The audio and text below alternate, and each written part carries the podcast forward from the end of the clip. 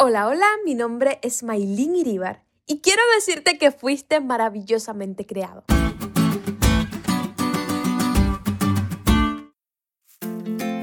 Hace algunos años conocí quien es hoy mi profesora de armonía y análisis musical. Y quienes se han enfrentado a una armonización o a un análisis alguna vez saben que es algo que requiere de mucho, mucho detalle. Entonces mi maestra siempre me decía, Maylin, Dios es un Dios de detalles. Él tiene cuidado hasta de aquello que parece más pequeñito e insignificante. Entonces, si quieres armonizar correctamente, necesitas cuidar cada detalle.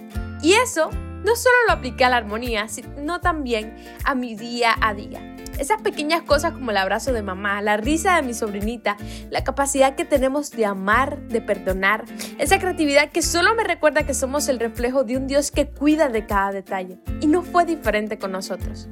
Dios nos hizo a su propia imagen y semejanza. Por eso somos el punto culminante de su creación. La lección de hoy habla de ti y de mí, de cómo tú y yo fuimos maravillosamente creados.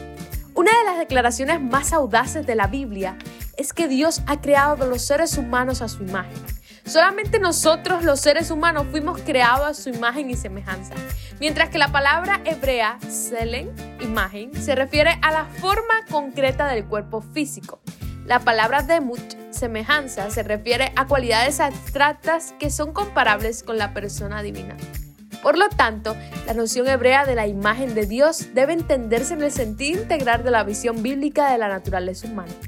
El texto bíblico afirma que los seres humanos, hombres y mujeres, fueron creados a imagen de Dios tanto física como espiritualmente.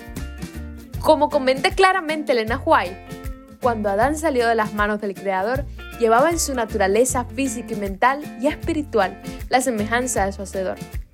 Tú y yo fuimos maravillosamente formados por aquel que creó los cielos y la tierra.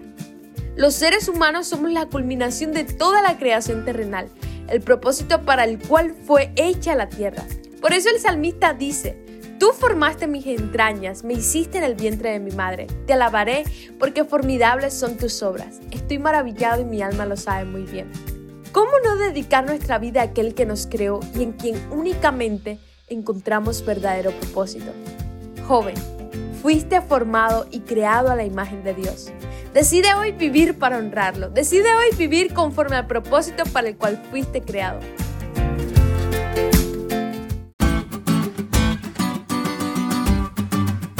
¿Te diste cuenta de lo cool que estuvo la lección hoy?